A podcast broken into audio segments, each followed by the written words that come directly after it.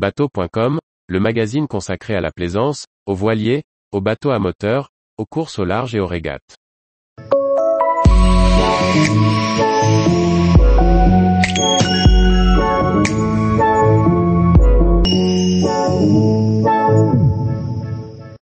Comment fonctionne la pompe de cale et comment l'installer à bord? Par Olivier Chauvin. Discrètement nichée dans les fonds, la pompe de cale se fait oublier jusqu'à ce que l'on en ait besoin. Pour que cet organe de sécurité joue pleinement son rôle, elle doit être bien installée et entretenue. Voici comment rester à flot. Il existe des modèles manuels, mais la plupart des pompes de cale sont électriques. Elles sont automatiques, détectent la présence d'eau et se déclenchent grâce à un contacteur à flotteur. La pompe elle-même est composée d'un moteur électrique, enfermé dans un boîtier étanche.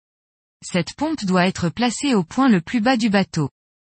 Les pompes électriques modernes sont monoblocs, et leur moteur entraîne directement une petite turbine qui pompe l'eau à travers une crépine, puis l'évacue vers l'extérieur via un tuyau relié à un passe-coque. La crépine, une sorte de tamis, retient les débris et évite qu'ils ne viennent bloquer la rotation. Une pompe se caractérise par son débit, c'est-à-dire le nombre de litres qu'elle peut évacuer en une heure. Les chiffres peuvent paraître importants, mais ils ne le sont jamais assez lorsqu'il s'agit de lutter contre une voie d'eau. L'économie est mauvaise conseillère en matière de pompe de cale, si un petit modèle, à partir de 1200 L, H suffit pour évacuer des ruissellements, disposer d'un débit de 4000 litres, H est un minimum à bord d'une unité de quelque importance. La pompe doit démarrer automatiquement en cas de besoin, mais il faut également pouvoir forcer sa mise en marche, ne serait-ce que pour vérifier qu'elle fonctionne. On doit aussi pouvoir la couper pour les manutentions ou le transport. Il faut donc un interrupteur à trois positions, marche, arrêt et automatique, ainsi qu'un voyant qui vous indiquera lorsque la pompe est en marche. L'alimentation électrique proviendra de préférence de la batterie de démarrage, car c'est elle qui a le plus de chances d'être convenablement chargée en toutes circonstances.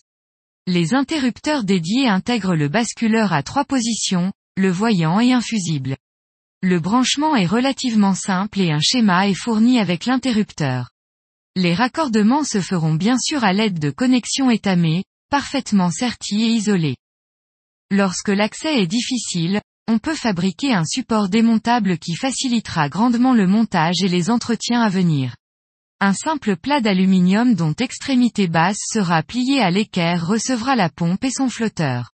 On pourra ainsi déposer l'ensemble pour le nettoyer sans avoir à se pencher ni patauger dans l'eau sale.